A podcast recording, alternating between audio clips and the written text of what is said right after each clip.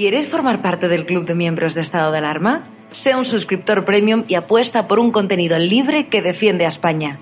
Te damos varias opciones. Echa un vistazo a las distintas categorías y dependiendo de la aportación que desees hacer, elige una. Con eso aportarás a que sigamos pudiendo crear este contenido. De parte de todo el equipo de estado de alarma, gracias por tu apoyo. Muy buenas a todos, espectadores de Estado de Alarma. Seguimos un día más aquí en el Hotel Hell House de las Dunas, de Nature House, en Estepona, pasando unos días fantásticos. Me estoy poniendo además en forma y ya les adelanto que en apenas 48 horas me he quitado ya dos kilillos, es decir, en dos días de entrenamiento a tope, de dieta a tope y de también algunos suplementos vitamínicos que me han dado, pues me ha ayudado a aligerarme en cuerpo y mente y la verdad que me está viniendo muy bien. Lamento que las hordas de Podemos en las redes sociales hayan lanzado una campaña de boicot contra Natu House por el simple hecho de alojarme y retransmitir yo en directo para todos vosotros mis andanzas por aquí, para que le interese y quien no le interese, que no las vea, sin más. Nosotros vamos a seguir siendo un canal de política y es simplemente un hecho puntual que estemos unos días aquí porque sinceramente yo necesitaba desconectar después de la presión que sufrí en el País Vasco, de las agresiones y de las amenazas y también me gustaría o me gusta apoyar el turismo nacional a hoteles que ahora por culpa de la crisis del coronavirus pues tienen las habitaciones más o menos vacías, no está teniendo los registros de aforo del año pasado y la verdad es lamentable que señalen a empresarios constitucionalistas como Félix Revuelta, que ya sufrió ese boicot en Cataluña cuando plantó cara al independentismo, pero que curiosamente multiplicó su facturación a nivel nacional, como él mismo me confesó. Es decir, que eso se está provocando ahora con la campaña de boicot contra Naturhaus. Habrá que esperar unos días, pero lo que está claro que ha provocado una ola de solidaridad de muchísimos españoles que ven estado alarma, de muchísimos españoles que consideran una locura que por el simple hecho de alojarme en un hotel, pues el señor Félix Revuelta, que ojalá hubiese más empresarios valientes como él y comprometidos con la unidad nacional, pues esté recibiendo señalamientos públicos, boicot y a esos podemitas decirle que están consiguiendo completamente el efecto que no buscaban. Es decir, hay cada vez más españoles que se están declarando públicamente fans de, esta, de Naturhaus y que están anunciando que van a comprar sus productos y que van a venir al hotel Las Dunas, con lo cual estas campañas de boicot que realmente luego nunca afectan a esas empresas porque se mueven entre círculos de antisistemas que solo vendrían al hotel Las Dunas de Naturhaus a ocuparlos y que nunca eh, consumirían este tipo de productos, pues está claro esas campañas son en balde. Es cierto que hay algunos empresarios más cobardes que se amilanan, pero es cierto que Félix Revuelta ya tiene mucha experiencia, ya vivió en Cataluña sus carnes un señalamiento, un boicot. Así que animo a todos los empresarios a que rompan el miedo, a que desafíen a la dictadura de este gobierno social comunista, a esos perros de presa de los Antonio Maestre y compañía y de Podemos que señalan a todo aquel que se rodee conmigo, a todo aquel que se rodee o que aloje a Estado de Alarma y a, y a su equipo. Y claro, aquí, aquí habría que preguntarse quién es el fascista. ¿Quién es el peligroso fascista? Yo, yo no señalo ni me meto con nadie ni con ningún hotel que aloje a Antonio Maestre o a otra persona de la izquierda radical. Cada uno que haga lo que quiera. Yo respeto las libertades. En este hotel se aceptan y se ha alojado personas de distintas sensibilidades políticas. Viene Javier Negre y se monta la, entre comillas, un boicot, una campaña que efectivamente ya ha, pasado a segundo plano, que ha sido cuestión de horas, en trending topic que bajo mi punto de vista están pagados y es lamentable que estas campañas lo único que buscan es coartar mi libertad a quedarme en un hotel. ¿Qué pasa? ¿Que me van a atacar también cuando me tome un helado en un bar? ¿Van a señalar también al empresario de ese bar? ¿Qué pasa? ¿Que van a señalar también al empresario de los cines a donde suelo ir en Madrid? Estamos cayendo en un régimen comunista donde se están vulnerando nuestras libertades, nuestros derechos fundamentales. Y como digo, aquí el fascista que ellos venden de mí no soy yo. Aquí el fascista es los que desde las redes sociales, a través de bots, a través de perfiles falsos, están tratando de señalar y amilanar a un empresario por el simple hecho de alojarnos en un hotel. Eso es fascismo, eso es nazismo, el señalamiento, el decir, no, es que esos son judíos, es que esos son ultraderechistas, un señalamiento que ha padecido Vox que ya hemos informado en este canal, que tenía muchos problemas para encontrar locales comerciales, para organizar sus actos, y están tratando de convertirnos en apestados ante la opinión pública, mi muerte civil, que nadie se relacione con nosotros, pero por eso hago un llamamiento a todos los empresarios que ven estado de alarma para decirles que estas campañas de boicot normalmente producen el efecto contrario.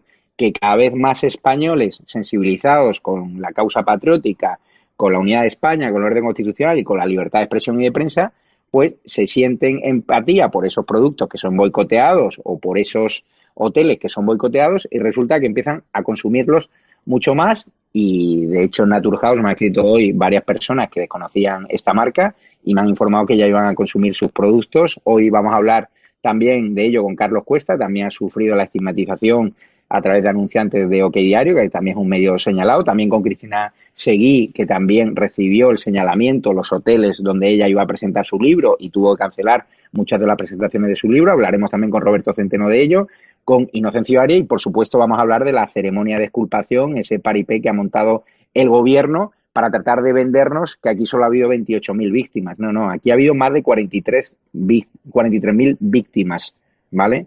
Pedro Sánchez, Iván Redondo, por mucho que hoy salieses haciéndote fotografías, riéndote, por mucho que hoy Fernando Simón fuese con una mascarilla infantilizando el dolor, la tragedia de la pandemia, una mascarilla de tiburones, por mucho Pilar Llopi, presidente del, presidenta del Senado, por mucho que fueses con una falda morada a un evento, a un acto, a una ceremonia que requiere de sobriedad, pues sinceramente no nos vais a engañar. Todos sabemos cuántos muertos ha habido, así que no convirtáis una ceremonia que debería haber sido sobria en un espectáculo dantesco, en una pasarela mmm, Cibeles, donde incluso el Pablo Iglesias, este, el Coletas, no, ha, no se le ha ocurrido otra cosa de promocionar esa marca republicana que todos sabemos que es una marca comunista, llevando una mascarilla en vez de negra, pues una mascarilla de esa firma para hacer promoción. Es decir, estos podemitas que van de comunistas hacen product placement hasta en ceremonias laicas en homenaje a las víctimas del coronavirus que tienen todo nuestro apoyo. También vamos a hablar del escándalo de las carreteras que todavía siguen sin cesar a ese número de carreteras que ha apañado un contrato de carreteras. También vamos a hablar de las rebajas hiperescoltadas de Carmen Calvo y también de si el rey Felipe VI va a aguantar a los desmanes y esas informaciones que están saliendo contra su padre, el rey emérito. Así que nada, empezamos ya dentro vídeo y muchísimas gracias a Félix Revuelta, a Naturhaus por su apoyo, por ser empresario valiente. Así que es muy importante que apoyéis esta causa, que apoyéis esta alarma, que os suscribáis, que nos ayudéis a través de Patreon, a través de la comunidad de miembros de YouTube y el que tenga pequeñas y medianas empresas, que aproveche la difusión que tiene este programa, la audiencia y ese público muy alto de edad, además entre 30 y 70 años, público de alto nivel adquisitivo, para lanzar sus productos, porque sin duda, aunque hagan boicot, van a provocar el efecto contrario, es que la gente va a sentir más simpatía con esos, con esos productos y va a consumir más. Así que muchísimas gracias y nos vemos en un ratín.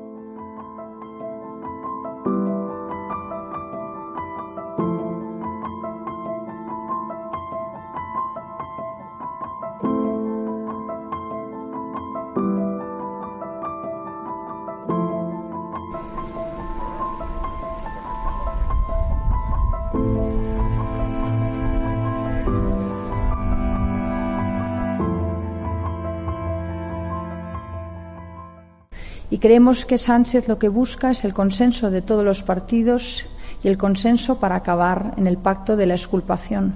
Y desde luego Vox no va a estar ahí. Yo sí queremos recordar a los 50.000 fallecidos, mandar un abrazo a sus familias y desde luego nosotros eh, recordamos a todos y seguimos luchando por su dignidad. Porque hoy rendimos homenaje con todo respeto y la mayor solemnidad del Estado a los miles de ciudadanos que han perdido su vida como consecuencia de la pandemia COVID-19.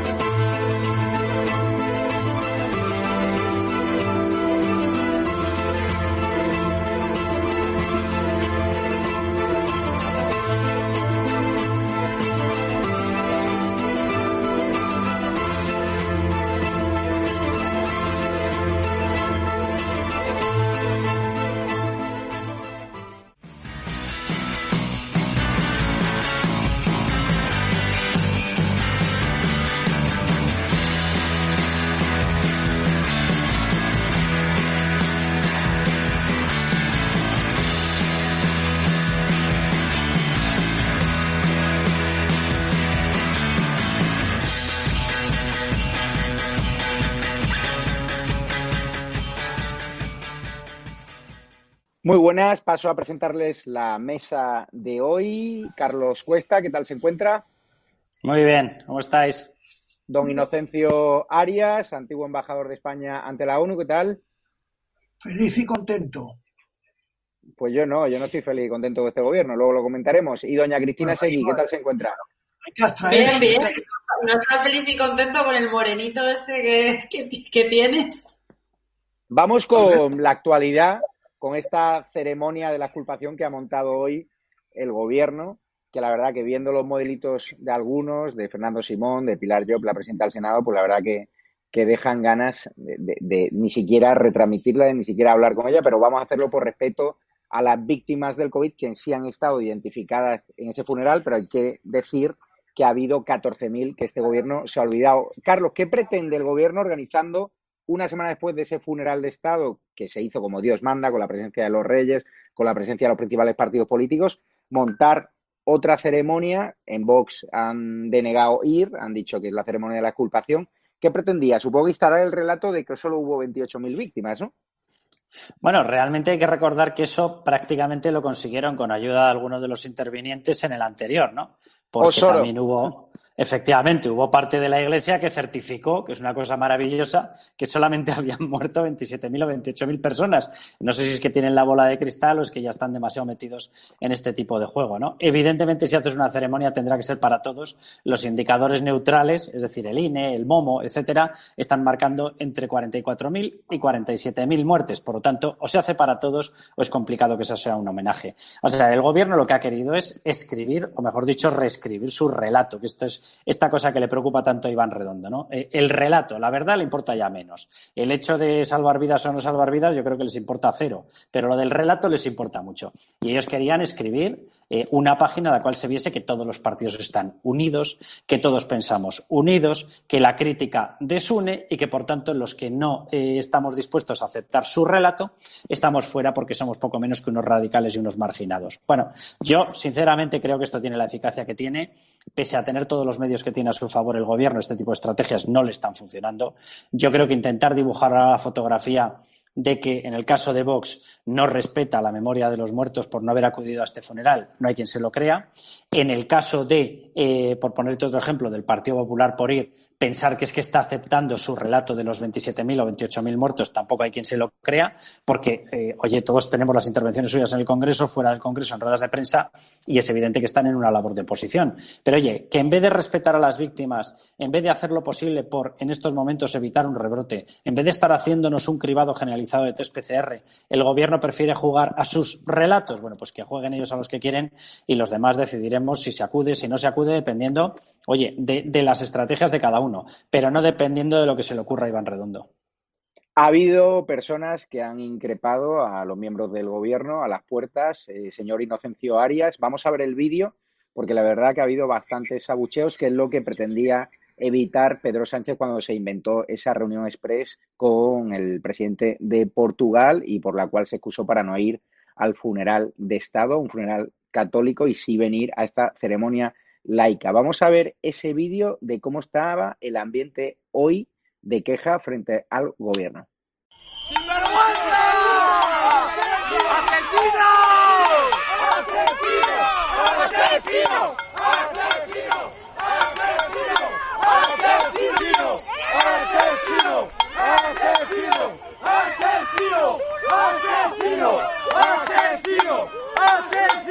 Porque estamos en contra de la república que quieren promover Pedro Sánchez y Pablo Iglesias. El rey siempre hace un buen papel y su padre también lo hizo. Y estamos muy agradecidos y por eso venimos.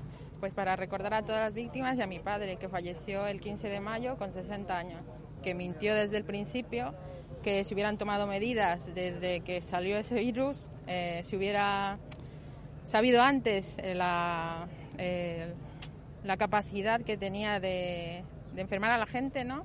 Si hubieran tomado medidas antes, si hubieran dicho la verdad desde el inicio.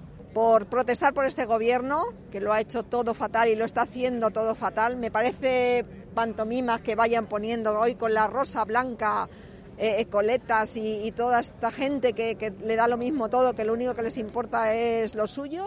Gritos de asesino al vicepresidente del gobierno Pablo Iglesias Inocencio, ¿te esperabas más gente abucheando a los miembros del gobierno? ¿Crees que a la gente ya se le ha olvidado la negligencia del gobierno con todo lo que ha pasado, que ya están de terracitas, que ya están en las playas y que habrá que esperar a esa temida crisis económica que todos los expertos eh, hablan de que vendrá de la forma más visceral a partir del mes de octubre, ¿no? Cuando salgamos de este verano y la gente deje de cobrar los ERTE, los ERTE se confirmen en ERES, como todo parece apuntar.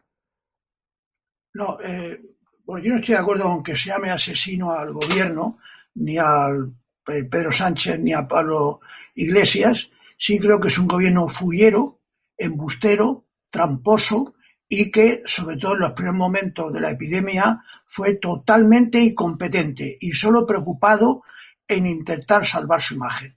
Pero la paradoja de nuestro país es que los intentos de blanquearse del propio gobierno, ese autoblanqueo, no funciona al 100%, pero yo siento algo de Carlos en el sentido de que funciona al menos parcialmente. Yo creo que otro gobierno de cualquier eh, color político, Ciudadanos, el PP, la antigua Alianza Popular, si hubiese hecho lo que ha hecho este gobierno, tendría un 15 o un 18% de los votos del electorado. Este gobierno que ha sido, como digo, incompetente, muy mediocre en su actuación, al final hizo cosas mejores, pero a lo largo del recorrido muy mediocre. Lo ha dicho bien claro la Universidad de Cambridge ayer, que de los 33 países de la OCDE, que se dice pronto, de los 33 países, el que está el último en la cola es España. Bueno, dijo lo mismo la revista The Lancet ha dicho algo parecido al New York Times, ha hecho algo parecido a The Economist. Sin embargo, a pesar de todo eso, lo que hace Redondo funciona al menos parcialmente, porque aquí ahora mismo, si hay elecciones, habrá una caída del PSOE, pero no un batacazo como se daría cualquier otro partido. Usted se imagina a Aznar eh, en esta situación, que Aznar se hubiera comportado como se ha comportado Pedro Sánchez, mintiendo, engañando, metiendo cifras de tapadillo, decir que son 28.000. Solo se lo cree un bobo que han sido 28.000 la gente que ha muerto en España. Ahora, en España tenemos mucho bobo, porque hay mucha gente o que se lo cree o que hace como se lo cree. Por lo tanto, las tácticas de, de cortina de humo de Redondo y del gobierno no funcionan perfectamente, pero funcionan parcialmente. Y este es un problema que tenemos en España. Cristina, la, Cristina, la izquierda radical ha rabiado porque José María Aznar, el expresidente del gobierno, ha aparecido como Dios manda, con una bandera patriótica, una mascarilla con la bandera nacional. En cambio, a Fernando Simón no le han dicho ni mu. Vamos a ver el look que ha llevado el inefable Fernando Simón, este que posa a los James Dean en el país semanal. ¿No crees que está intentando en todo momento infantilizar una tragedia? Porque ponerte una mascarilla de tiburón en una ceremonia que debería haber sido mucho más sobria, como lo ha dicho el ministro del Interior, Zoido, pues me parece bastante irrespetuoso a unas víctimas que ya de por sí no están contabilizadas por este inefable Simón. Vamos a ver, estamos hablando, estamos hablando del mismo perturbado que se rió en una rueda de prensa cuando estaba hablando de que ya habían 47 muertos en este país. Y eso está eh, grabado. Estamos hablando del mismo perturbado que el otro día eh, apareció en una entrevista eh, laudatoria en el país con una camiseta en la que él se reía y ponía puto virus. Ahora lo de menos, o no lo de menos porque es un acto de Estado. Eh, para mí es un acto de propaganda, evidentemente, absolutamente ridículo y absolutamente faltón con las víctimas, eh, con una mascarilla con, con, tiburones. Bueno, pues nada que ver con todo lo que hemos visto ya sobre este sujeto. Lo que yo quiero decir de entrada es una cosa que, para complementar a lo que ya habéis dicho sobre eh, este acto. Este acto era esencial hacerlo en la medida en la que Pedro Sánchez no acudió al primero para convertir eh, aquel funeral de Estado, que sí fue un funeral católico, por más que, como acaba de decir Carlos, Osoro comprara todas las tesis, todo el argumentario del gobierno, fue un acto católico y él quiso convertirlo en una especie de eh, boato eh, ultrafranquista, incluyendo, por supuesto, al rey, em, como, hizo, como hizo con la foto de Colón, con aquella famosa manifestación, y ahora ha hecho la suya particular, pagana, absolutamente ridícula, faltando a las más mínimas eh, normas de respeto eh, que deberían de haber llevado luto. Había gente que ha ido pues, como si se fuera a una verbena de pueblo o a, algo peor. Y, desde luego me ha parecido, me ha parecido totalmente horroroso. Es decir, no me extraña nada que Vox, que se equivoca en otras cosas, pero no en esto, haya dicho que no iba a un, a un acto absolutamente exculpatorio en el, recordemos, según el MOMO, eh, que recoge los distintos registros civiles de las comunidades autónomas eh, a la hora de hablar de la cifra real de muertos, deja muy claro que este gobierno está utilizando este acto propagandístico para esconder a más de 23.000 muertos eh, debajo de la alfombra, ¿no? Carlos, hemos visto como hoy han aprovechado algunos miembros del gobierno para hacer una especie de pasarela de moda. Hemos visto como Pablo Iglesias llevaba su mascarilla pro-republicana de una marca que fue la que le confeccionó la misma camiseta a favor de la República, en vez de ir con una mascarilla más sobria o una mascarilla como la que ha llevado Aznar, que es lo que, la que habría llevado yo en este caso. Hemos visto también a la presidenta del Senado, Pilar Job, no sé si la podemos ver en imagen, también romper el luto oficial y poniéndose una falda morada eh, que veremos eh, luego. Es decir, ¿qué te parece estas faltas de respeto continuas a, a, lo que tiene que ser la sobriedad de un acto, ¿no? E, en honor a unas víctimas que lo han pasado mal y en honor a esas familias que ven a Pablo Iglesias paseando como si fuese aquello, la pasarela del corte inglés o a Pilar Job con una falda morada en homenaje a las víctimas de la violencia de género, pero que hoy no tocaba, ¿no? Hoy eran las víctimas por coronavirus. ¿Qué te parece este, este despropósito, ¿no? Mira, los, los protocolos tienen un sentido y es el respeto. Esto eh, eh, lo hemos visto en un montón de actos, lo hemos visto en el Congreso, hemos visto desafiar todas las reglas de, educación. A mí, cada uno puede vestir como le dé la gana, hasta ahí podíamos llegar. Eh, yo soy liberal, cada uno puede tener la opción sexual que quiera, cada uno puede tener los gustos que le dé la santa gana. Para eso esto es un país donde algunos peleamos precisamente porque hay esas libertades, ¿no? Pero las libertades nunca están reñidas con el respeto y los protocolos que se establecen en cada uno de los actos tienen que ver con ese respeto. Es decir, el hecho de que tengas que ir de una manera medianamente neutral, por decirlo de alguna manera, y no haciendo propaganda, no haciendo publicidad de determinadas cosas, tiene que ver con el hecho de que vas a un acto donde han muerto eh, personas de todas las ideologías, de todos los sentimientos, ha muerto gente eh, que están representados solamente por una bandera, que es la que nos representa a todos, que es la bandera de España. ¿Cuál es el problema? Y es que ellos pretenden dotar a esa bandera de España de un carácter ideológico, un carácter que no lo tiene. Esa bandera representa precisamente la unión de todos. Pero ellos no la aceptan, porque ellos solamente quieren gobernar para los suyos Ellos solamente quieren proteger a los suyos. En esta ocasión tienen un doble problema y es que ni siquiera han protegido a los suyos. Pero un gobierno, por definición, que piensa que en un acto donde tienes que mostrar respeto y más allá de eso, los colores, los no colores sobran y donde el único símbolo que puedes llevar es el símbolo que nos representa y nos une a todos, porque es el respeto a todos. Y eso está representando efectivamente por esa bandera, por la bandera de España. Por eso son símbolos nacionales, porque no representan a unos frente a otros o contra otros o a unos sobre otros, representan a todos todos. Esto lo acaba de ratificar, de hecho, en una sentencia varios tribunales, eh, entre otros el propio Tribunal Constitucional, que ha dicho que los símbolos nacionales tienen que ser aquellos que engloban a todo un país, a todo un pueblo. Bueno, pues de esos hay uno. Tú vas a un acto en defensa de todas las víctimas producidas en ese país. Bueno, pues puedes o no llevar nada, si no te sientes demasiado representado, o no quieres llevar nada y, piensas ir simplemente eh, como una muestra de respeto, o si quieres llevar alguna enseña, tendrá que ser la de todos, porque digo yo que habrá muerto gente de derechas, de izquierda, republicana, monárquica, y a todos les debe un respeto y les debe una gobernabilidad este Ejecutivo. Ahora yo, vamos a ver, de una gente que es incapaz de mantener el respeto máximo, que es el de cumplir aquello que han jurado, que es defender la Constitución y defender a todos los españoles, y que no lo han cumplido ni en el avance de un virus, que se han negado a comprar a tiempo eh, los test, que se han negado a comprar a tiempo mascarillas, que se han negado a comprar a tiempo eh, EPIs para nuestros sanitarios, que se han negado a dar las alertas que estaban ellos recibiendo. ¿Cómo me voy a esperar que van a tener respeto en un acto fúnebre, en un acto eh, de honor y en un acto de recuerdo para todas las víctimas? Si no lo has tenido, si no has tenido ese respeto y esa dedicación en el momento de intentar salvar las vidas, ¿cómo lo vas a tener en el momento en el que lo único en que estás pensando es anteponer banderas ideológicas para intentar justificar el desastre de 47.000 personas muertas por tu ineptitud y por tu falta de responsabilidad. Carlos, vamos a escuchar lo que ha dicho el rey y comentamos la situación que está viendo la Casa Real con las exclusivas que está publicando Manuel Cerdán en OK Diario y que hacen desestabilizar a, la monarquía en este país. Vamos a escuchar al rey.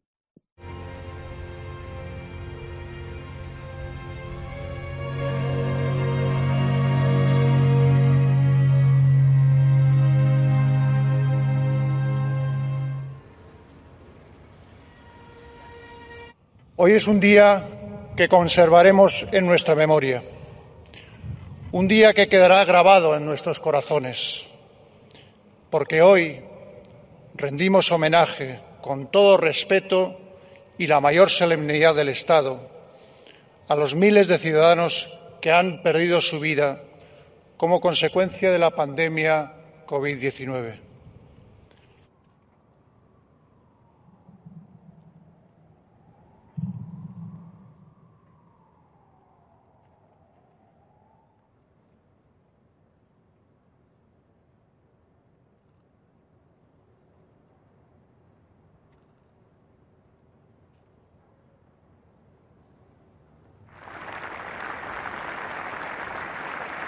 Carlos, debe ser una situación complicada para el rey, ¿no? aparecer ahí a dar un discurso, una ceremonia que organiza un gobierno, que directamente hay una parte del gobierno que quiere acabar con la monarquía, aprovechando, ¿no? Algunas de las informaciones que vosotros, como buenos periodistas, estáis develando, porque la verdad que es un escándalo del, lo del rey emérito. ¿Lo has visto cómodo? ¿Está en una posición delicada? ¿Crees que estas informaciones contra el rey emérito, contra su padre, le pueden afectar y está en peligro la monarquía o no? Bueno, pero déjame que diga eh, antes una cosa. O sea, las informaciones no son contra el rey emérito y nosotros no estamos haciendo ninguna información que desestabilice ninguna monarquía. O sea, las no, no, vosotros no, pero se están utilizando los medios de la izquierda para sí, sí, sí. No, no, pero lo digo por la, por la, por la mención. Vamos a ver, eh, nosotros hacemos informaciones y las informaciones son correctas, no son correctas, y nosotros lo que estamos es publicando toda la documentación que se está depositando en la Fiscalía de Ginebra, en la Fiscalía Española y demás. A partir de ahí, lo que hagan los partidos políticos es, es su problema. Yo creo que aquí tenemos todos muy claro en qué está cada uno. O sea, Podemos estar en intentar destruir la Constitución y para ello, pues quiere utilizar esas informaciones como una especie de fisura abierta en nuestra monarquía parlamentaria para bombardear ese esquema y tumbarlo entero y tumbar toda nuestra Constitución. El Partido Socialista, ellos dicen que no están, pero se lo permiten hacer a su principal socio, por lo tanto, están. Esquerra está, Bildu está, etcétera. Es decir, todos los socios del, partido en el gobierno, del Partido Socialista, están en la estrategia, ergo ellos están, ¿no? Yo, el rey, vamos a ver, el rey don Felipe, él tiene muchos argumentos a su favor Eh, él sabe perfectamente que él no diseñó nada de lo que está apareciendo ahora, sabe que no tiene nada que ver con todo lo que está apareciendo ahora, sabe perfectamente, y digo yo que los servicios de inteligencia españoles habrían hecho su trabajo y le habrían avisado de lo que estaba ocurriendo, y evidentemente tendría preparada una estrategia. Evidentemente él hizo el cortafuegos, nada más comenzar toda esta historia, le retiró la asignación de la Casa Real y además retiró otra cosa, y es que retiró su disponibilidad a aceptar la herencia, es decir, marcó una frontera absoluta entre su patrimonio y el que hubiera conseguido por cualquier mecánica, por cualquier medio, eh, el rey emérito don Juan Carlos. Entonces yo, yo creo que él tiene que estar tranquilo, es decir, eh, yo creo que él tendrá obviamente que mantener determinadas conversaciones con algunos de los partidos. Eh, los partidos tendrán que decir a qué están, pero el problema yo creo que, quien lo tiene somos todos nosotros como sociedad, que no podemos permitir que una cuestión que afecta a don Juan Carlos sea utilizada para bombardear una institución y menos de una forma tan evidentemente y obscenamente instrumental. Y el problema, quienes lo tenemos que solventar somos nosotros. El cómodo, hombre, pues me imagino que muy cómodo con las informaciones no estará, pero yo creo que él sabía perfectamente que este momento podía llegar. Y la actitud que le está teniendo yo creo que es ejemplar. A partir de ahí, quienes tienen que eh, ponerse a la labor de mantener este esquema constitucional son todos aquellos partidos que nos representan a nosotros. Yo creo que lo están haciendo. O sea, yo creo que, que el Partido Popular, que Vox, que Ciudadanos están en esa función de defensa. Y es más, yo de verdad que casi diría que con los esquemas actuales que hay de blindaje constitucional va a ser muy difícil que esa campaña emprendida por Podemos, por el Partido Socialista, como cómplice o, por decirlo de alguna manera, cooperador necesario, yo creo que su campaña antimonarquía y anticonstitución no va a funcionar, porque necesitan una mayoría que no tienen en el Congreso. Y yo estoy convencido de que además la labor de oposición, hoy hemos visto algunas encuestas, le está funcionando al centro derecha. Con esa labor de oposición creciente es prácticamente imposible que consigan utilizar unas noticias que afectan a don Juan Carlos para intentar desestabilizar algo que es nuestro, que es de todos nosotros. Decir que la institución monárquica entera está contagiada es como decir que toda España está contagiada porque España es una monarquía parlamentaria. Entonces, ese argumento no vale. Decir que hay que tumbar la, institución monárquica porque una persona ha fallado dentro de ella, entonces, ¿qué tenemos que hacer? ¿Borrar el gobierno de la Junta de Andalucía? Porque eh, se llevaron seiscientos y pico millones. Por lo tanto, eso es un argumento que es falaz. Y yo estoy convencido de que esta batalla ellos no la van a ganar por mucho que se crean que sí. Eh, Inocencio Arias, ¿tú crees que hay un riesgo real de un cambio de régimen político en este país, que acaben con la monarquía parlamentaria estas informaciones, como está aprovechando la izquierda radical para abrir un debate que hace unos años no estaba? ¿Crees que los escándalos del rey emérito van a salpicar indefectiblemente a su hijo, Felipe VI? Ya lo han salpicado, pero no decisivamente. Yo creo que a corto plazo la monarquía no corre peligro, el menor. Ahora, a medio y a largo plazo no estoy tan convencido. Y ahí el, el punto decisivo es la actitud del Partido Socialista. El Partido Socialista eh, aparentemente defiende a la monarquía, pero soterradamente no sabemos cuántos del actual Partido Socialista quieren mantener el régimen democrático. Con el antiguo no había la menor duda. El, el equipo de Felipe González, Guerra, Javier Solana, Solchaga, Ledesma, etcétera, etcétera, eran totalmente partidarios de la monarquía porque se daban cuenta que era una pieza básica en la Constitución del 78. Con el Partido Socialista actual, eh, yo creo que está el actual, que es otro Partido Socialista, no es aquel, no, eh, no tiene nada que ver.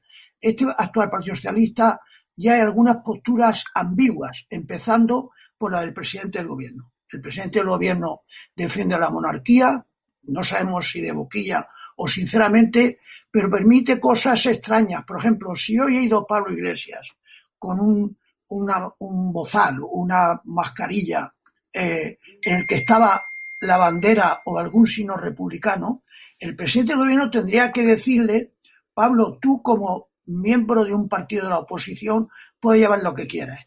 Pero, pero como miembro del gobierno estamos dentro de la Constitución del 78 la Constitución 378, te guste o no te guste, establece una monarquía parlamentaria. Y yo le diría, te lo voy a decir despacio y en cualquier idioma. El rey es el jefe del Estado español, te guste o no te guste. Por lo tanto, en un acto oficial no puedes ir con una mascarilla que lleve una insignia republicana. Ya está bien que fueras a ver, a ver al rey en más de camisa y prácticamente con pantalones vaqueros, porque da muy moderno y además eso te da titulares, que es lo que te gusta, te gusta salir en la prensa más que un tonto una tiza, pero si tú vas a ver al rey vestido excesivamente de forma deportiva y luego vas a la ceremonia de los Goyas con smoking, estás cantando demasiado. Sí, sí. sí. Eh, quiero hablar del tema de Vox, de la ausencia del acto, cómo lo ha justificado. Vamos a escuchar a Rocío Monasterio y me comenta su opinión. Bueno, nosotros, el grupo parlamentario Vox, no vamos a, a colaborar en la ocultación de la verdad sobre los fallecidos que ha habido en España, que se acercan a los 50.000, ni tampoco vamos a consolidar el gobierno de Sánchez y su gestión negligente. Y creemos que Sánchez lo que busca es el consenso de todos los partidos y el consenso para acabar en el pacto de la exculpación. Y desde luego Vox no va a estar ahí. Yo sí queremos recordar a los 50.000 fallecidos, mandar un abrazo a sus familias y desde luego nosotros eh, recordamos a todos y seguimos luchando por su dignidad. ¿Es un argumento que te convence? ¿Debería haber estado Vox en la ceremonia? Yo hubiera ido, pero comprendo los argumentos de Vox. Yo hubiera ido. Ella, Vox no quiere blanquear al gobierno. Es que Vox eh, parece que es la fuente de todo mal, pero no es la fuente de todo mal. En mi opinión, es un, un partido más democrático que Podemos. Yo hubiera ido al acto Ahora bien, que Vox no haya ido tampoco lo considero aberrante. Cristina Seguí, te quiero poner unas imágenes que han pillado los compañeros de OK Diario a Carmen Calvo hiperescoltada yendo de rebajas al Zara. A ti, vamos a ver las imágenes y la comentamos.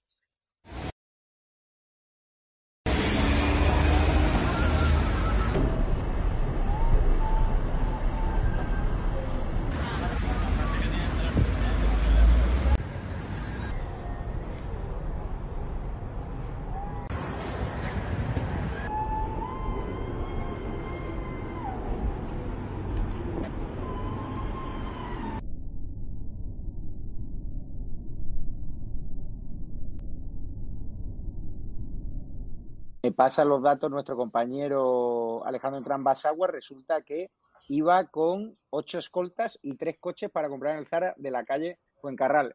Cambie usted a Carmen Calvo y sustitúyala por Soraya San de Santa María en los momentos en los que era vicepresidenta del gobierno, la que se hubiese liado, ¿no?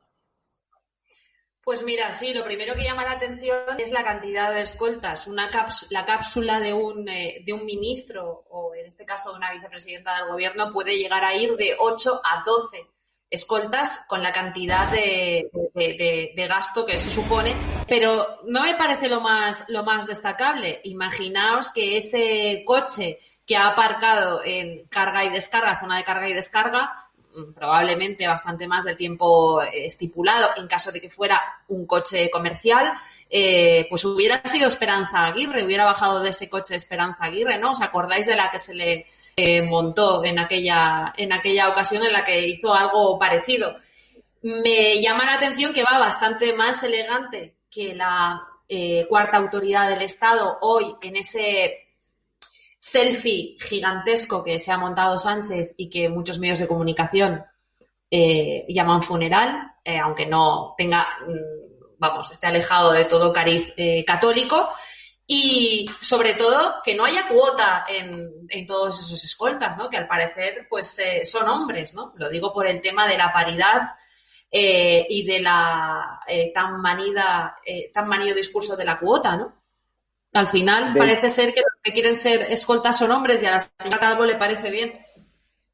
No, hablabas otra vez del funeral y por mencionarlo, el que ha escrito todo este guion para la ceremonia laica de hoy ha sido Iván Redondo, que se la ha visto muy contento, haciéndose fotos, sonriendo. Yo es que la verdad, si voy a una ceremonia de este tipo, lo que menos me dan ganas es de hacerme fotos con nadie, ¿no? Y ahí se le veía muy sonriente porque parece que el relato de Moncloa, según sus sondeos o según el CIS del Masterchef Tezanos, pues está llegando muy bien a su público. Te cambio de tema antes de despedirte. No sé si eres consciente que eh, Naturhaus, que es una empresa que nos ha dado aquí alojamiento en la Costa del Sol, en Estepona, está padeciendo lo mismo que padeciste tú cuando presentabas tu libro de manual de cómo defenderse frente a una feminazi de la izquierda radical, atacando al empresario Félix Revuelta, empresario constitucionalista que ya sufre boicot por plantarle cara al independentismo, y ahora vemos como por alojarme a mí, por alojar a estado de alarma, por retransmitir en directo el programa desde aquí, pues le montan un boicot que realmente no es efectivo. Afortunadamente el empresario es muy valiente, mira adelante, pero tú no corriste la misma suerte, porque a ti hubo hoteles que te cancelaron por miedo además, porque es un miedo irreal, porque esa gente que les pone a parir en, las redes sociales jamás iría luego. Bueno, efectivamente, eh, parece ser que el propietario de Naturhaus se ha dado cuenta de que en ningún caso va a vivir de, la ultraizquierda que al parecer no engorda y que al parecer pues no, no se permite este tipo de lujos cuando se permite otros lujos muchísimo mayores, como es el de eh, consumir en los recursos públicos, eh, casi mil millones de, de ellos en, prostitutas y en cocaína, entre, entre otras cosas, ¿no? No haría demasiado eh, caso, la verdad, a, a, esto. Yo creo que la propaganda, o en este caso la publicidad, le viene bastante bien a Naturhaus, por lo que acabas de decir, no es su público objetivo. Y, bueno, pues eh, adelante, ¿no? Todo el ánimo a, esta empresa. Lo que me contaba Félix es que a él, cuando sufrió, por ejemplo, el boicot de Cataluña, se disparó su facturación a nivel nacional. Es decir, que muchos empresarios que estén viendo este programa tienen que saber que si nos apoyan a programas como Estado de Alarma y nos ataca la izquierda radical de Maestre, probablemente lo que provoquen el efecto que ha provocado esta campaña de acoso contra Revuelta y contra Turjao. Es todo lo contrario. Yo creo que, que, ahora haya muchos comentarios en favor de, de Naturhaus y gente ya anunciando que va a comprar sus productos. Ahí podemos leer varios a partir de hoy Naturhaus, apoyo toda la Naturhaus, es decir, han provocado el efecto contrario entre un público nuestro, que es un público de bien, un público que apoya a empresarios constitucionalistas como Félix Revuelta de Naturhaus. Yo creo que ellos a lo mejor esperaban eh, alguna fémina, porque parece que a los de Podemos lo que le gusta son las féminas, eh, haciendo este tipo de, retos, ¿no? A lo mejor, a lo mejor ellos preferían eso y están protestando por este asunto, no lo sé. Pues te despido por hoy, Cristina Seguí. Vamos a dar paso a Roberto Centeno, que ya está a la espera. Carlos Cuesta, preguntarte, tú estás en un medio que también estáis todos los días recibiendo ataques, os tratan de estigmatizar, el día que publicáis exclusivas dicen que fake news, luego se confirma, el día que publicáis anuncios, sobre todo en la etapa de inicio del medio amigo OK Diario con Eduardo Inda, me contaba Eduardo que también los anunciantes al principio eran estigmatizados.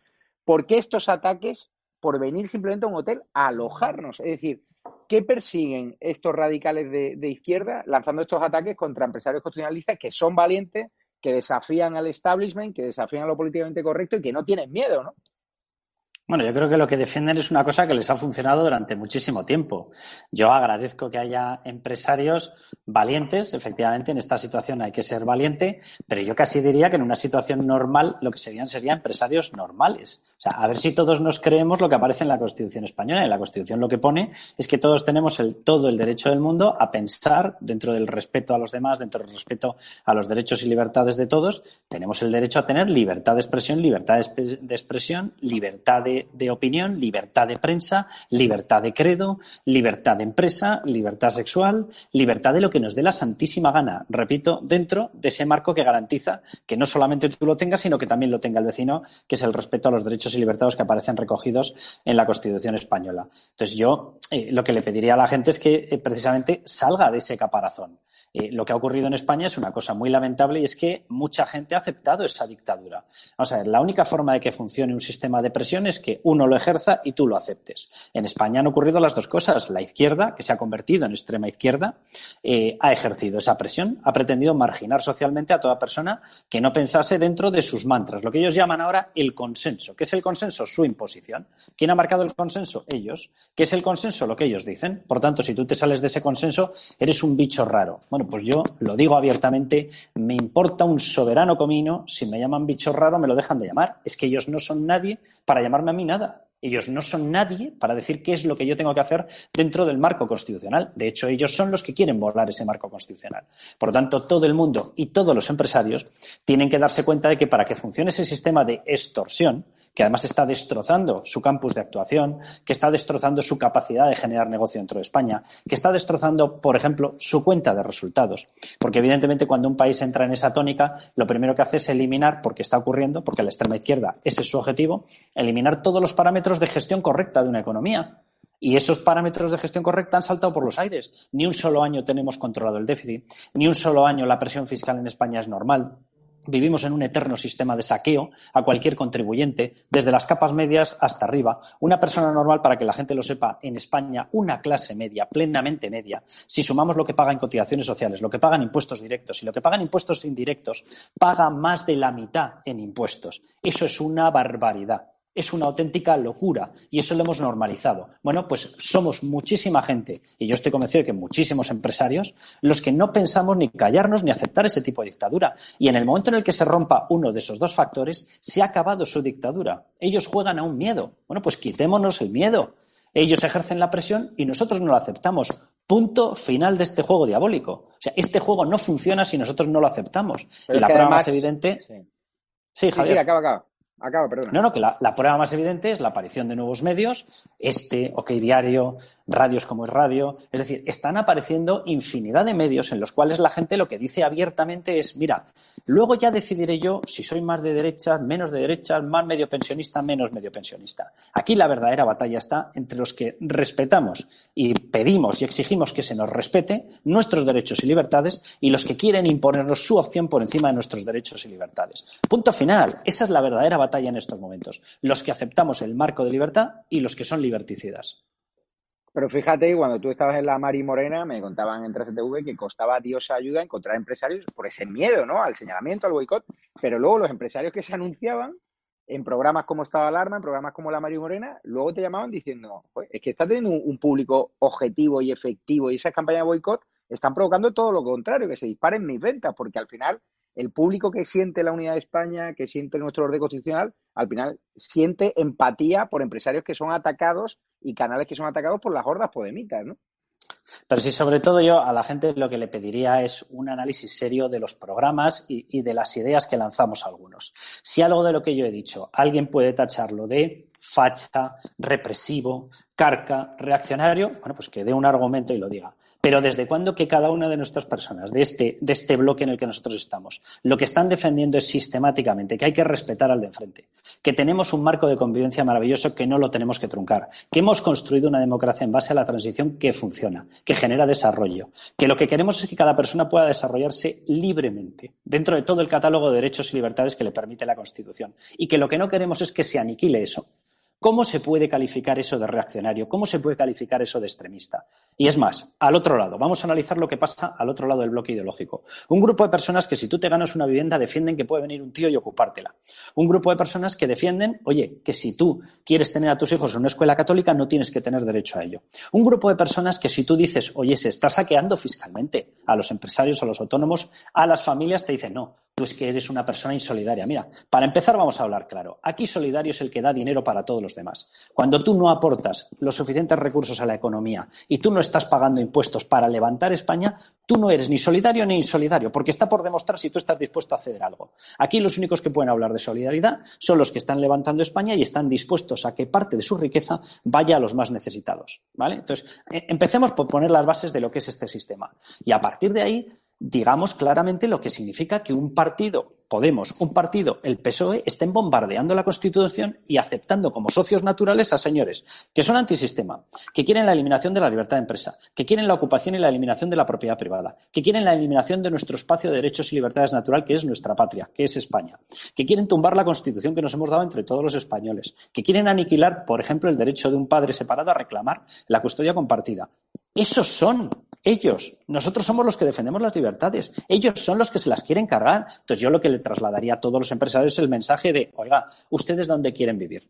¿En un país con lo que yo acabo de enumerar como lo que conforma en estos momentos el corpus ideológico del centro derecha? ¿O quieren vivir en el país de ellos? ¿Quieren vivir en el país de Podemos, en el país del Partido Socialista? ¿En un país en el que nunca jamás se cumple la ley? ¿En un país donde hay que andar persiguiendo a la gente porque dicen que es que hay derecho a la ocupación? Y a la eliminación de la libertad de empresa y a expropiar sectores estratégicos, pues si quieren vivir en el mismo país en el que vivimos nosotros, que es lo que hay, lo que tenemos que defender, que se sumen a la defensa. Es muy básico, porque pensar que siempre te va a defender otro y tú estar siempre a buen recaudo no funciona. Don Roberto Centeno, le doy la bienvenida. ¿Qué tal está, Roberto? Muy bien, aquí escuchando. estoy muy cerquita de tu casa, en Estepona. Que estás muy cerquita de mi casa. Bueno, a ver si nos vemos. ¿Qué te parece que estos bolcheviques, que estos comunistas lancen una campaña contra un empresario que nos ha alojado en su hotel, en el Hell House Las Dunas, donde han venido artistas de todo tipo, políticos de todo tipo, de distintas sensibilidades, y solo ha habido un problema, cuando han alojado a Javier Negre, que según estas sordas podemitas es un peligroso ultraderechista que va en contra de las libertades. ¿Aquí quién son los fascistas? ¿Ellos que prohíben que yo venga aquí o atacan al que me acoge o yo? Bueno, la verdad es que me estás haciendo una pregunta retórica. Estos son eh, realmente los nuevos, el nuevo fascismo de izquierda, que no es exclusivo de España porque el mismo problema en otra dimensión la tienen en Estados Unidos, pero es el nuevo fascismo de izquierda. Es eh, verdaderamente, eh, verdaderamente lamentable que esto ocurra y como decía Inocencio Arias, lo que a mí me sorprende es que toda esta auténtica chusma que está llevando al país al desastre y a la ruina, que eso es lo único que nos va a acabar salvando, porque si no, estos tíos Mm, fíjate la que han hecho, fíjate cómo han sido el país que más eh, desastrosamente ha gestionado la pandemia y eso considerando solo las cifras oficiales, que si pones las reales estamos ya en la estratosfera, y sin embargo, pues oye, eh, efectivamente Podemos ha desaparecido del mapa en Galicia, pero mm, eh, el Partido Socialista pues más o menos. Y en el País Vasco, pues también más o menos. Es decir, que tampoco se ha notado tanto. Y si hacemos caso a las encuestas de GAT3 sobre lo que ocurriría a nivel nacional, pues hombre, pierden algún, pierde algún escaño y sube algún escaño el PP, pero no los suficientes para poder mandar la derecha y eh, o el centro derecha, si se quiere, y, mm, y, en principio seguirían mandando los mismos. Entonces, esto es realmente asombroso. Yo, aprovechando de lo que habéis hablado, hay una, y aprovechando que está Carlos, aquí, eh, Carlos Cuesta, eh, hombre, yo mm, lo de OK Diario, que bueno, que hace un periodismo de verdad eh, fenomenal, pero yo hay una cosa, Carlos, que echaría de menos. De la misma manera que estáis contando con pelos y señales todos los temas referidos al emérito, ¿eh?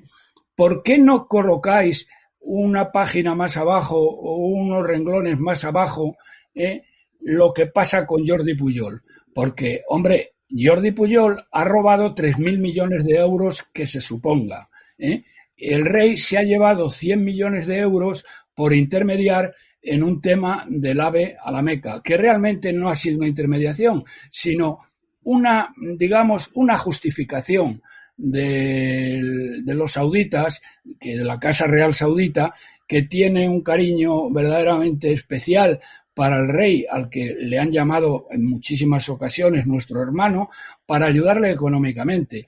Pero yo hubiera, y vamos, y os invito a ello, que de la misma manera que estáis publicando esto, no os costaría ningún trabajo el sacar renglón arriba, renglón abajo, el sacar a Jordi Puyol, porque verdaderamente me parece escandaloso que se esté jugando con el rey por 100 millones que se ha llevado de una obra que vale miles de millones, ¿eh? suponiendo que él haya tenido algo que ver y que en todo caso probablemente es simplemente una excusa para ayudarle para ser ayudado por parte de la monarquía saudí. Por alusiones, Carlos Cuesta, por si quieres. Eh, sí, sí. No, no, vamos. Por supuesto. Podríamos repetir las noticias, todo lo que quisiera Roberto, pero de hecho tú las conoces porque las hemos sacado nosotros. O sea, esas informaciones a las que estás aludiendo las podemos repetir todas las veces que quieras, pero es que esas informaciones han salido de periodistas de OK Diario. De hecho, seguimos informando de todo ello. De hecho, hemos informado de los seres. De hecho, estamos informando ahora de un caso que el resto de la prensa se está negando a dar, que es un caso escandaloso eh, de un amaño de obras públicas por parte del actual Ministerio de Transportes, comandado por José Luis Ábalos.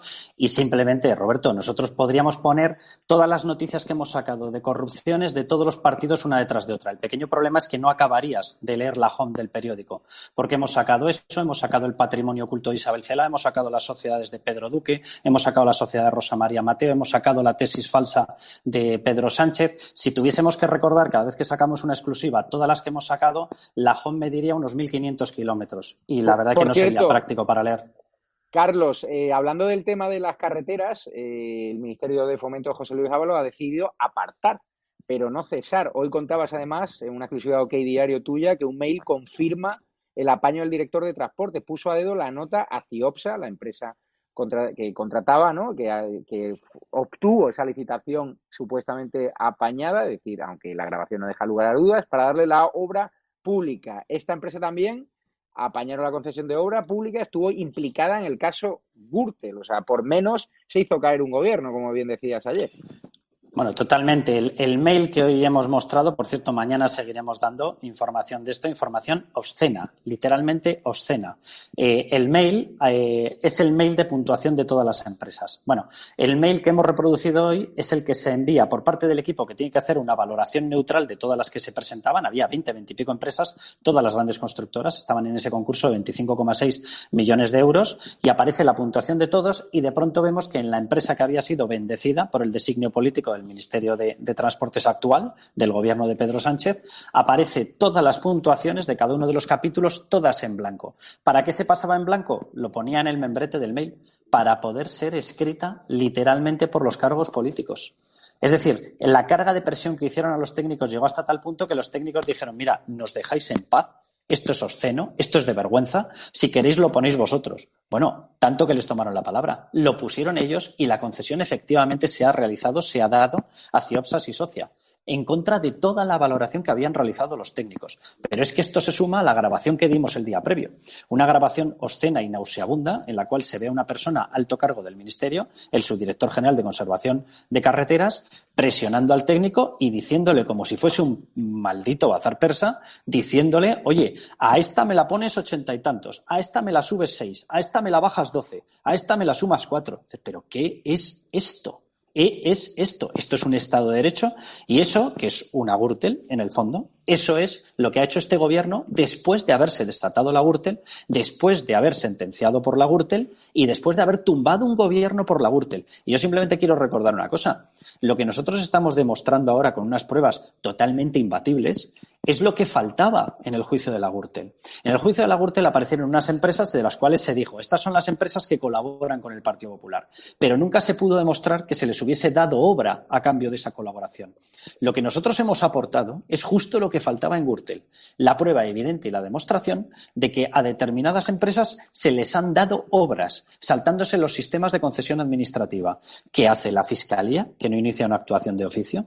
¿Qué hace eh, todo el Congreso, que no está clamando por una eliminación de este gobierno, por una sustitución de este gobierno, que hacen todos esos partidos que se rasgaban las vestiduras, empezando por PNV, continuando por Podemos, por Esquerra, que hacen, continuando por el mismo Ciudadanos que recordaréis todos la posición que tuvo en aquella moción de censura, porque dijo que es que la corrupción era insalvable. Y el Ciudadanos de ahora está negociando con este Partido Socialista.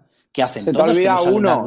¿Y, y, qué hace la sexta, que no ha dedicado ni un minuto a televisión, ni muchas televisiones? bueno, totalmente. Yo, salvo vuestro medio, no lo he leído en muchos otros medios. Hay un silencio mediático brutal y eso beneficia al gobierno que ha decidido no cesar y apartar. Es decir, explícame por qué no han cesado a este presunto sinvergüenza. Bueno, pero te, voy a más, Javier. Eh, vamos a ver, la conversación y la grabación que nosotros pusimos en, circulación el otro día, que publicamos, eh, efectivamente la realiza el subdirector general del departamento, del ministerio, la realiza con los técnicos que estaban llevando, con el ingeniero jefe del equipo técnico que estaba llevando la valoración.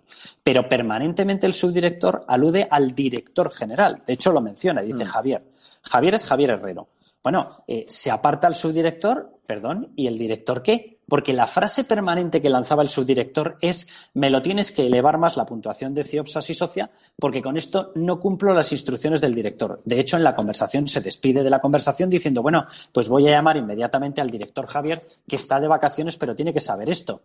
Hombre, eh, yo puesto a hacer determinadas prácticas, hombre, eh, esas prácticas y compartir el descanso estival, a lo mejor no es lo más adecuado, ¿no? Ya que vas a hacerla, ya que vas a hacer este tipo de prácticas de, lo pone literalmente, o sea, nosotros le hemos llamado apaño porque utiliza la expresión, yo con estos puntos que me pones no puedo apañar el concurso. Yo no sé cómo no se les cae en la cara de vergüenza. Y el responsable del apaño final, según dice el subdirector, era el director general, el número uno en el ministerio en materia de carreteras una persona con rango de director general. ¿Esto se hacía sin conocimiento del ministerio? Eso no hay quien se lo crea. ¿Qué te parece, Inocencio Arias, todo este escándalo? otro este escándalo. de corrupción que no cuesta nada al gobierno. No le cuesta nada. Ni siquiera el martillo de los medios. Tú lo has dicho, no le cuesta nada. Otro escándalo revelado por OK Diario, pero ¿qué recorrido tiene esto en los medios de información de que, en los que comen los españoles, en las televisiones? Lo tiene muy reducido. Y esta es la suerte o la habilidad de este gobierno. Este gobierno aparte de habilidad mediática y haber logrado silenciar a varias cadenas de televisión o de volverlas favorables, tiene además más suerte que Zidane, el entrenador del Real Madrid. Solo que Zidane es menos fullero y miente menos. Pero el OK Diario revela esto.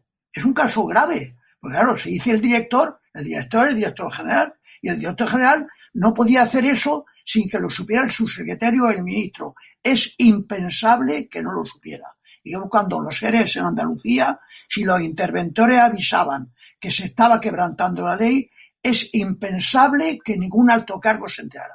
Pero entonces esto ocurre y se escapan ilesos, se escapan ilesos. En el tema de la monarquía, que quería interrumpir antes, el rey don Juan Carlos, hiciera lo que hiciera, ya está amortizado para los que son antimonárquicos y para los que quieren cargarse la institución no van ya contra don Juan Carlos, no don Juan Carlos. Aparte que será difícil probar muchas cosas de que las acusan, algunas de ellas, eh, ese regalito de los saudíes fue dado bastante antes de que se adjudicara el tren. Pero en fin, no van contra don Juan Carlos, van contra el rey, eh, eh, contra su hijo, contra el actual rey, contra don Felipe, porque con eso se cargan una de las pocas cosas que aún une España ¿Qué une España ahora mismo, aparte de la monarquía? Hemos visto ahora mismo un, despliegue de banderas. La bandera española no estaba de forma más destacada que las otras, que tenía que estar. Póngase el protocolo como lo pongas. Si hay una bandera española, no debe estar a la altura de las banderas de las comunidades. Entonces, tenemos la monarquía, tenemos la Guardia Civil, tenemos eh, eh, el corte inglés, y, y, ¿qué más tenemos en España que una España? La monarquía es lo más importante. Es, es, es la viga que sostiene una parte importante del edificio. Hay que cargársela. Y hay demasiados grupos políticos entusiasmados con cargársela.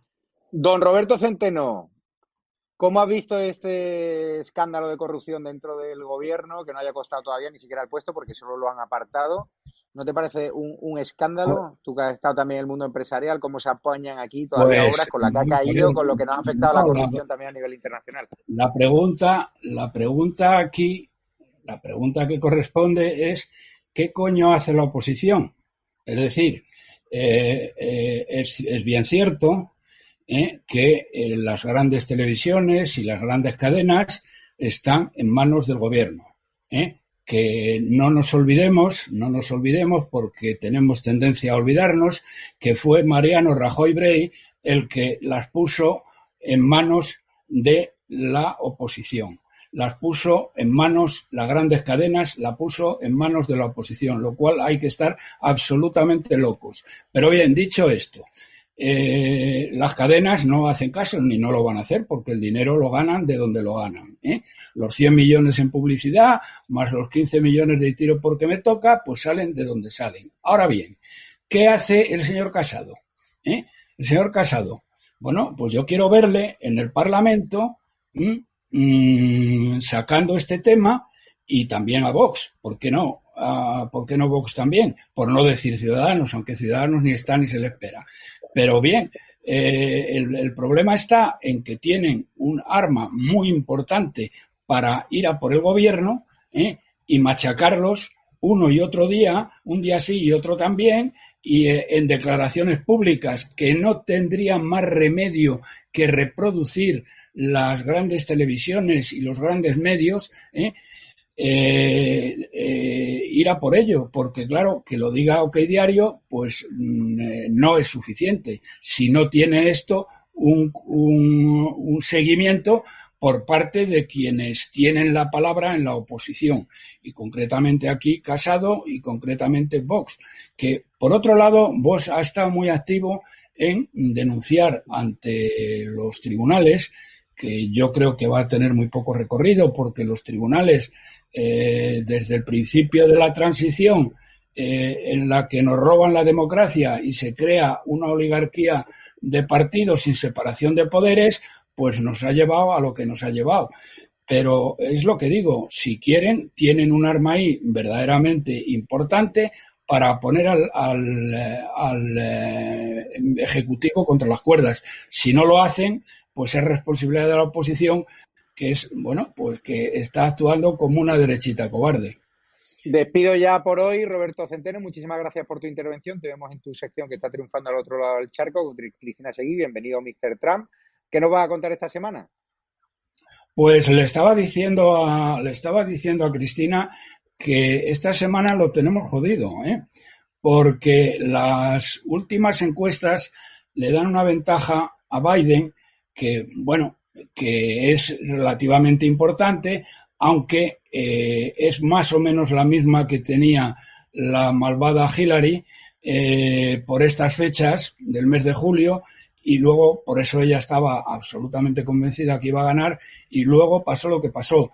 Lo que no entiendo, lo que no entiendo cómo es posible que estando los demócratas totalmente implicados en el Black eh, en el Black Matter y en, eh, y bueno y en los en, las, los fascistas de izquierda que están destruyendo estatuas que están disparando contra la gente en la calle. El otro día en no me acuerdo qué ciudad fue una pareja que estaba eh, paseando eh, le dijeron que gritaran Black Man Matter. Y mm, ellos dijeron que el Black Matter pero el White Matter también. Bueno, les esperaron a la vuelta de una esquina, les dispararon, a ella la mataron, el novio que iba con ella llevaba una pistola, se pudo defender, pero no pudo alcanzar a ninguno de ellos. Terrible, pues ya no lo cuentas esta semana. Lo están defendiendo y el señor Biden tiene 11 puntos de ventaja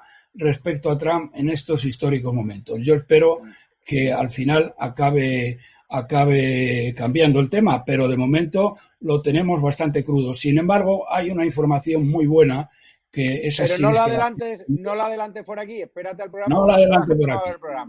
Fenomenal. buenas, buenas noches, Roberto Centeno. Gracias, Carlos, por mañana estaremos muy atentos a la información que sacaras en Play Diario, a ver si César Déjame, déjame sin más que, diga una cosa que, que, oye, pues a cada cual lo suyo. Eh, Partido Popular y Vox, eh, con el tema de lo que estamos comentando, el Ministerio de Transportes, no, no, se están portando. Vox ha planteado querella. Desde el primer momento se ha puesto en contacto con nosotros, se ha puesto en contacto con la persona a la que están presionando.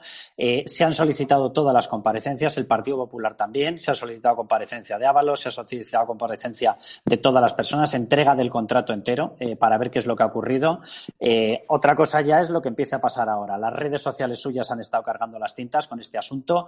Es decir, veremos lo que ocurre. Roberto Centero tiene toda la razón en el tema de los medios de comunicación eso es un desastre brutal y además corresponde a quien corresponde, a Rodríguez Zapatero en primera instancia y a Mariano Rajoy por no haberlo enmendado, sino haberlo eh, multiplicado. Ahora, los partidos actuales, Vox eh, y Partido Popular, se han puesto las pilas con este asunto. Veremos hasta dónde podemos llegar. Fenomenal, Carlos Cuesta. Mañana estaremos atentos a OK Diario. Y un abrazo, un abrazo, también, Inocencio Arias, que querías decir algo muy rápido. Estamos ya fuera de tiempo. Cuéntanos. Muy rápido, un minuto, menos. Biden no es un rojo. Biden puede ser el presidente de los Estados Unidos y a España le iría mejor con Biden que con Trump. Ah, por supuesto que hay gente de extrema izquierda que lo va a votar para echar a Trump, pero Biden no es un rojo. Pues ahí queda su opinión. Inocencio, no sé si quieren mandarle también un mensaje de ánimo a Félix Revuelta, el empresario constitucionalista de Naturhaus, que por alojarnos aquí Yo lo que sí le mando un mensaje, lo han amenazado. Javier, le mando el mensaje de que yo no sabía que existía esa empresa y ahora voy a consumir sus productos.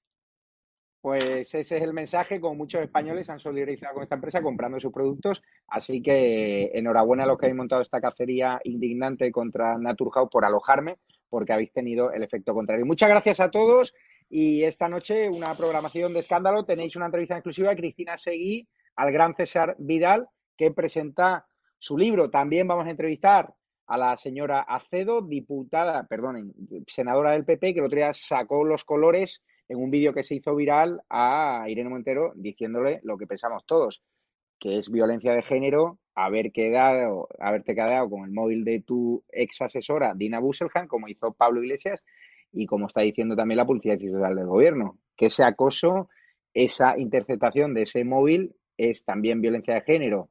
Irene Montero no supo qué decir, así que esta noche lo comentamos a las 10 y 45 de la noche con Sofía Cedo, que es una magnífica senadora del PP por Melilla. Y también tendrán más aventuras la gran columna de Alfonso Usía, que hablará de los valientes empresarios que hay en este país y también de los muchos más cobardes empresarios de este país que no quieren financiar proyectos como Estado de Alarma por el miedo al señalamiento y que sí financian la Sexta o el diario.es, que son medios enemigos de España. Un saludo a todos y muchísimas gracias.